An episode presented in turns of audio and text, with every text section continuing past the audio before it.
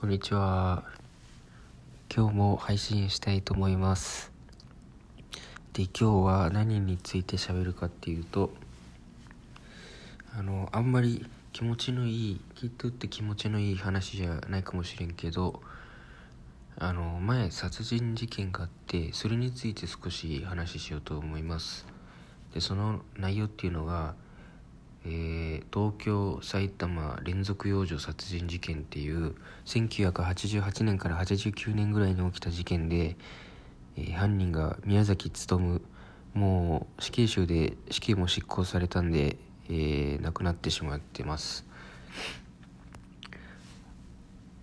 自分の生まれるちょっと前ぐらいなんで当然当時の記憶はないんだけども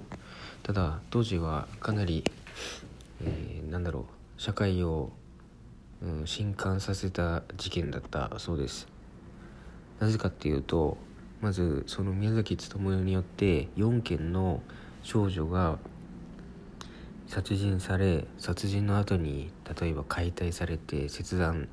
などされてそれが、うん、公衆便所の、えー裏側にもう誰かを見つけても全く構わないと言わんばかりに捨てられていたりだとかあとは遺族のもとにその自分が殺した幼い少女の遺骨を家の前に届ける。それも郵送じゃなくて犯人自ら宮崎勉自らが被害者の遺族の家に行って玄関の前に置いていく。さらに犯行声明を遺族そして朝日新聞社とかに送りつけて、えー私が殺しましたとか、まあ、そういうような内容はもうかなり、えー意味のわからないところまで書いてたりするけど、まあ、そんなことをしてたんで劇場型犯罪って言って当時かなりもうこんな人間がいるのかっていうような驚きから、え世間が恐怖した事件です。で今回それについて何を話したいかっていうとその事件を題材にしてちょっと仕事について考えるきっかけっていうことでお話ししたいと思います何かっていうと宮崎勉がその事件をやったっていうのはどうやって分かったかっていうと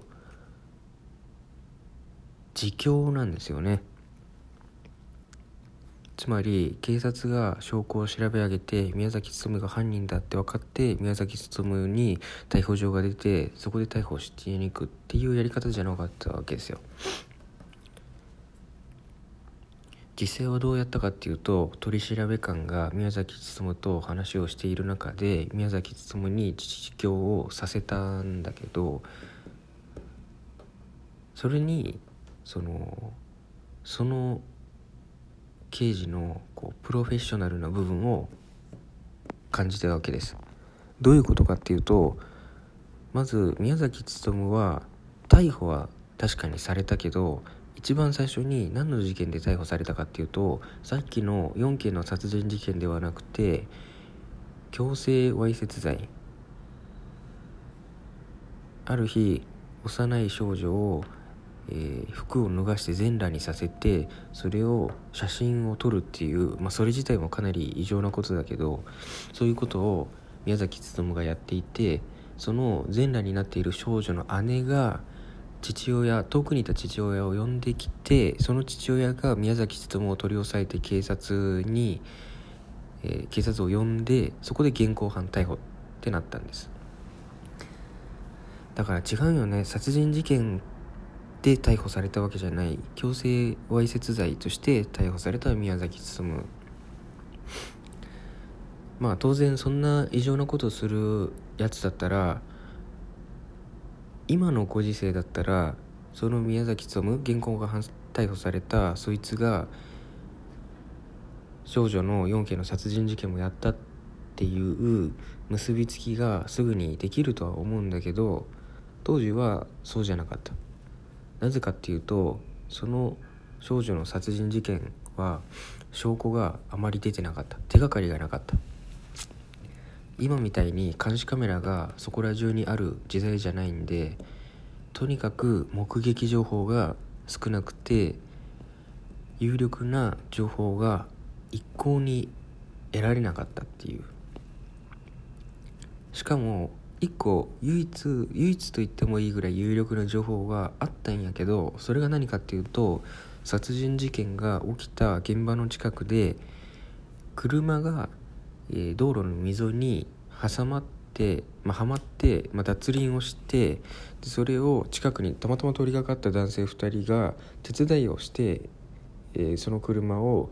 まあ、無事に戻したっていうか脱輪から抜けさせたっていうことがあってそその車を運転しとった運転手が今回の犯人宮崎勉なわけでなのでそのたまたま通りすがった男性2人は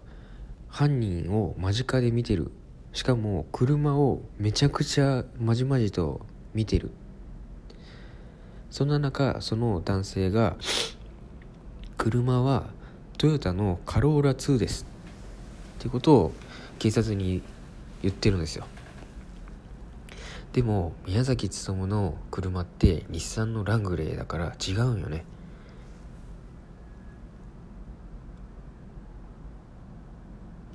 その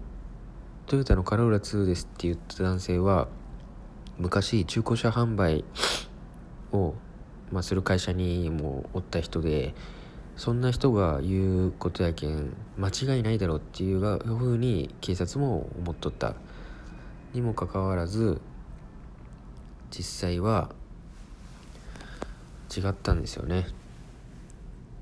それが捜査を難航にしてしまってて。で当時その宮崎勉が捕まった時も当然車車種が違うんで宮崎勉は星じゃないつまり犯人じゃないっていうふうに、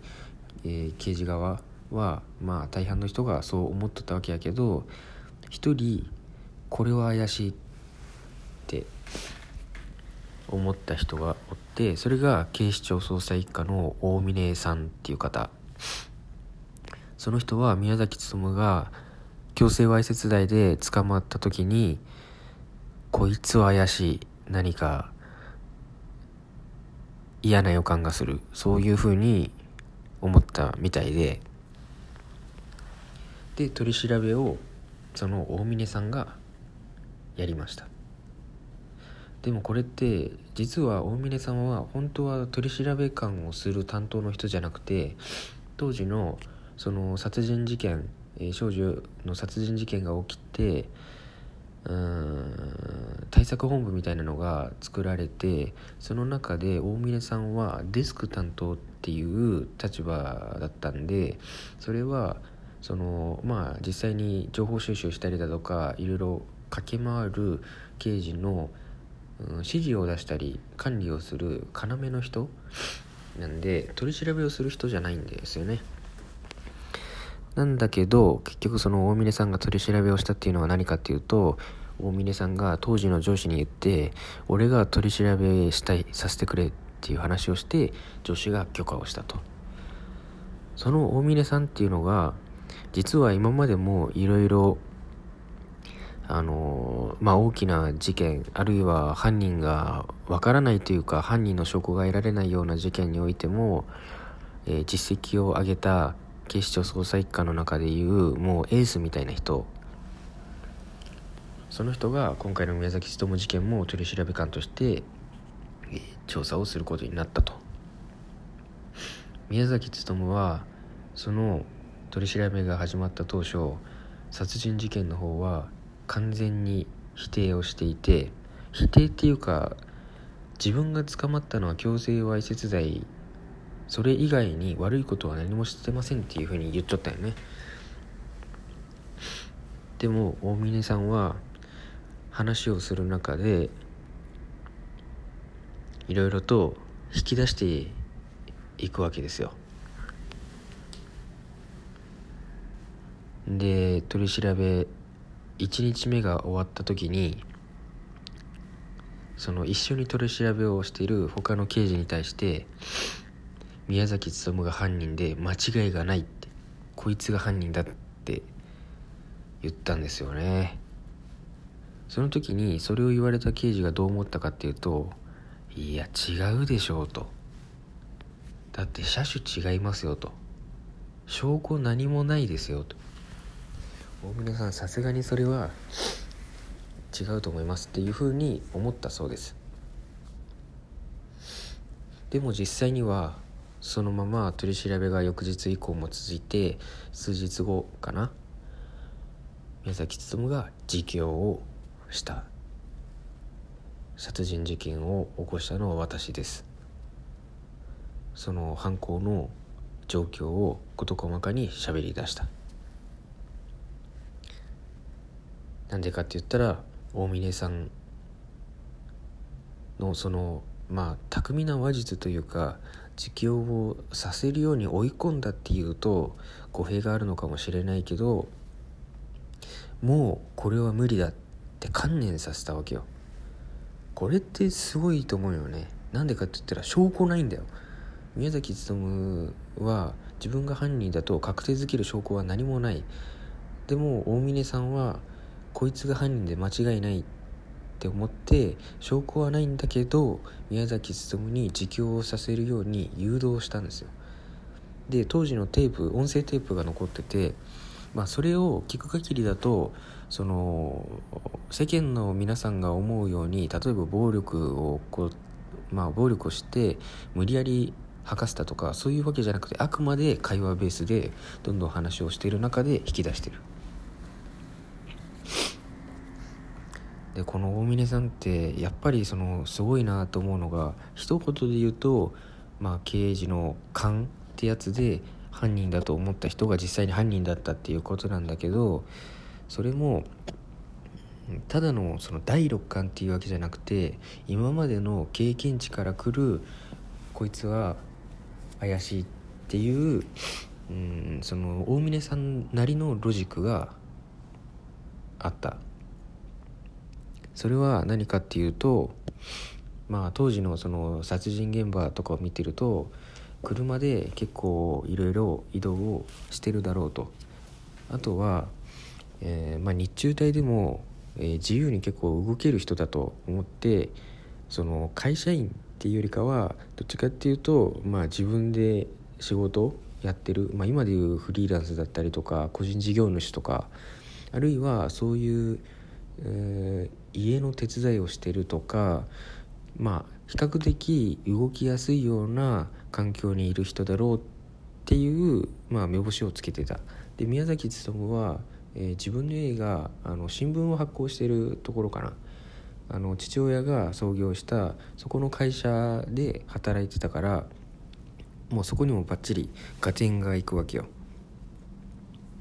で怪しいと思って取り調べさせてくれって言って志願して取り調べをするんやけど、えー、証拠もない中、まあ、宮崎勉とその「お前趣味何なの?」とかそういう本当にたわいもないところから会話を始めてある一言宮崎勉がある一言を言った瞬間にこいつが犯人で間違いがないって思うよね。それが何かっていうと車でまあいろんなところに動き回るっていう話をしとってで大峰さんが宮崎勉に「お前じゃあどどの辺行ったりするの?」って言ったら宮崎勉から「有明とか」っていう、まあ、有明っていう単語が出てきたよ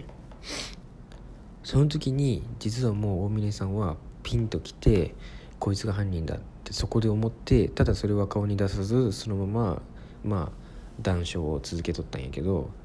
なんでかっていうと当時その宮崎勉が住んどった場所から有明に行くのって交通の便があんまり良くなかったらしくて、えー、普通じゃ行かないところ1時間ぐらいかかるって言ったかな。そんなところにわざわざ、行く人なんて少ないのにでも有明とかってさらっと出てきたってことはこいつはそこにも行ってるし、えー、そっちの土地勘があるというか動き回ってるえー、その殺人現場の近く有明っていうのは殺人現一件の殺人現場の近くなんやけどそこにも動き回って土地勘があるやつってその時にピンときた。で実際に宮崎勉は殺人現場においてはその犯行当日の前に、えー、下見をしたりとかしてうんどこら辺で少女を探すとかそういうところも結構計画立てとったりしとったけんまあそういうところからまあフラッとパッと出てしまった有明だったんだよね。なんだけどそれを聞いて大峰さんはこいつだと思ったっていう。これがプロフェッショナルだと思うんだよ。これって大峰さんじゃなかったら見破られなかったと思うよ。だって宮崎勉が犯人っていう証拠は何もないんだから。で当時は DNA 鑑定とかも今みたいに精度が高くないからその宮崎勉の車の中から、えー、宮崎勉は A 型か B 型どっちか。でも O 型の血液が、えーまあ、検検なんていう検出されてで被害者、まあ、殺人殺されてしまった少女のうちのその一人は O 型の人もおって、えー、そこが、まあ、怪しいんじゃないかと思っとった人もおったけどでも DNA 鑑定で本人かどうか合致することもできない。つまり宮崎勉は否認し続ければ何も証拠がないんだから。逮捕されなかったかもしれないわけよ。そんな状況をその大峰さんのプロフェッショナルな部分で解決したと。これがなんかすごいなって思ってさ誰でもできる仕事じゃないやん。普通にサラリーマンやってるだけじゃできないことというかその長年取り調べとかをして、えー、大峰さんが経験いろいろ、うん、してきて、うん、他の人よりも明らかに洞察力が高くなってる。そのえー、その限定された仕事においては特筆した能力を備えてたってことだと思うよ。それってかっこいいやん。その人にしかできない仕事だから。それを自分も何らかの形でやりたい。それがただサラリーマンを漫然とするだけだったら特筆した能力を身につける前に定年が来て会社を退職することになってしまう。それがもうある程度俺の中では見えてる気がする。もちろんサラリーマンでも不可能じゃないと思うよ。不可能じゃないと思うけどサラリーマンやったらいろいろやんなきゃいけない仕事っていうのがあちこちから言われてで実際やってる内容っていうのはうんまあ、そんなに専門性を突き詰められるかっていうと、まあ、当然詳しくなったりとかうんするけどするけど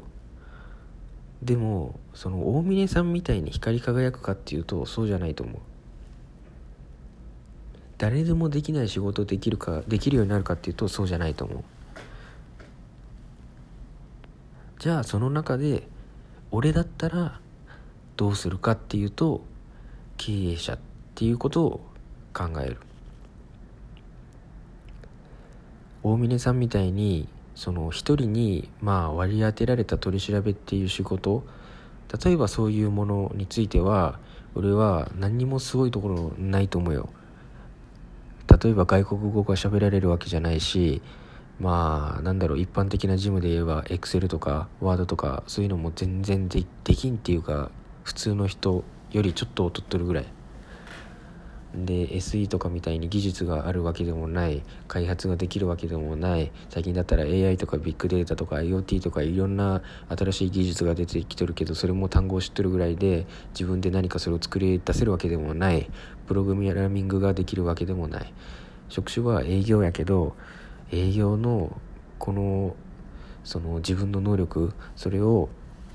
誰にも負けないぐらい伸ばせる自信もない。じゃあどうするか。俺は経営者になりたい。経営者になってうんなんだろうな。その一つの割り当てられた専門性のあるちっちゃい限定的な仕事としてはすごいところはないかもしれんけどチームとして、えー、その枠の中で、えー、みんなが最大の働きをできるように働きかけをしたりだとか自分がリーダーとして先頭を切って、え、どこかの方向プロジェクトに向かっていく。そこについてはそれってそれはそれでプロフェッショナルやと思ってて会社の社長とかが誰かによって業績がまるで変わるってことがあるわけよ。そうすると非常に大きな影響を及ぼす。良くも悪くも。だからそこに魅力を感じる。ということで、えー、まあ、殺人事件っていう話から入ったんやけど最終的にはまた経営者になりたいっていう話になりましたがまあなんかそんなことを思いながら日々過ごしてるっていうお話でした、え、今回も聞いてくれてありがとうございました。以上です。